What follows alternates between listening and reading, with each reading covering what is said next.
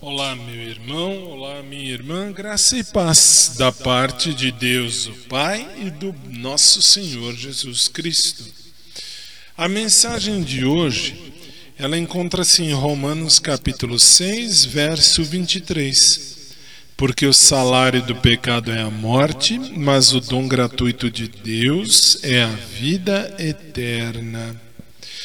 Muitos mestres evangélicos insistem tão fortemente na graça livre e incondicional, de modo que de modo que assim eles criam a impressão de que o pecado não é uma questão séria e de que Deus pouco se importa com isso.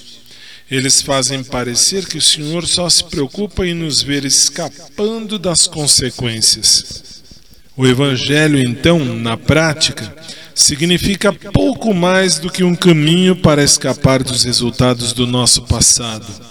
Mas o coração que sentiu o peso do seu próprio pecado e que contemplou a temível pureza do Deus Altíssimo, jamais crerá que uma mensagem de perdão sem transformação seja a mensagem das boas novas.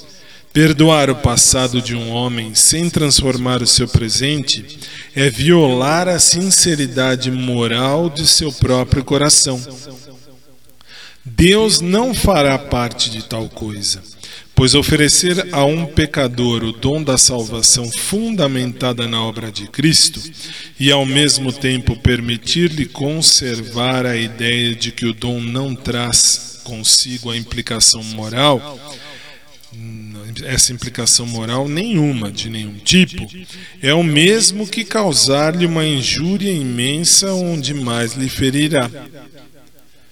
Senhor nosso Deus, Deus Pai amado, Pai querido, Pai amoroso, Pai bondoso, Pai misericordioso, obrigado por transformar-nos de dentro para fora Capacita-nos por teu Espírito a vivermos na luz do teu perdão hoje.